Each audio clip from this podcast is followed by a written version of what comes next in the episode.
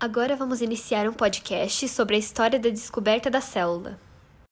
A descoberta da célula foi possível por conta dos avanços na área de microscopia, que permitiram uma melhor visualização de estruturas microscópicas. As células foram descobertas pelo biólogo Robert Hooke em 1665, onde ele observava corte de cortiça. Roberta, mas o que é cortiça?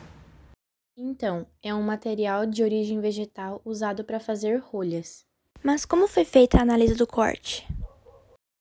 Ele analisou o corte em um aumento de 270 vezes e verificou a presença de compartimentos, os quais chamou de célula.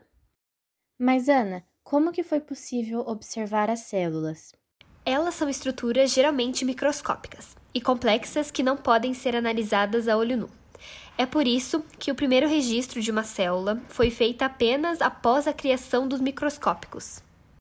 Quando foi inventado o microscópio? Acredita-se que o primeiro microscópio foi inventado na Holanda por volta de 1590, por Zacharias Janssen e seu pai Hans Janssen. Nessa época, o aparelho não apresentava nenhuma relevância para a ciência, sendo utilizado como uma espécie de brinquedo que possibilitava a observação de objetos de pequenas dimensões. Com o tempo, os microscópicos foram aprimorados e com isso tornaram-se fundamentais para os estudos científicos. Mas, Ana, qual foi o primeiro material biológico que foi observado?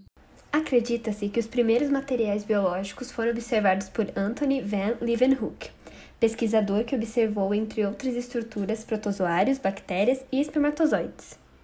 Mas como surgiu a teoria celular? Com o avanço da ciência, vários pesquisadores perceberam que diversos organismos eram formados por células.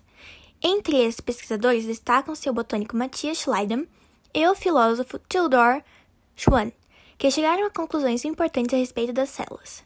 Schleiden, em 1838, descreveu que a célula era a unidade básica dos vegetais. Um ano mais tarde, ele observou que essa premissa também era verdadeira para animais. Surgia aí a teoria celular, que afirma que todos os seres vivos são formados por células. Tá, a gente já discutiu sobre a descoberta da célula, mas eu fiquei com uma dúvida: o que é de fato a célula? As células são as menores unidades estruturais e funcionais dos seres vivos, com exceção dos vírus. Todos os organismos vivos possuem células. Ah, sim, agora eu entendi. A teoria celular posteriormente foi complementada pelas ideias do patologista Rudolf Virchow, que ficou conhecido por sua frase: toda célula se origina de outra célula. Então, Isadora, mas existem pilares básicos da teoria celular? Atualmente, a teoria celular é baseada em três pilares básicos. Primeiro, todos os organismos vivos são formados por células. Segundo, as células são as unidades morfológicas e funcionais dos organismos vivos. E terceiro, todas as células surgem de outra pré-existente. Aqui se encerra nosso podcast. Muito obrigada.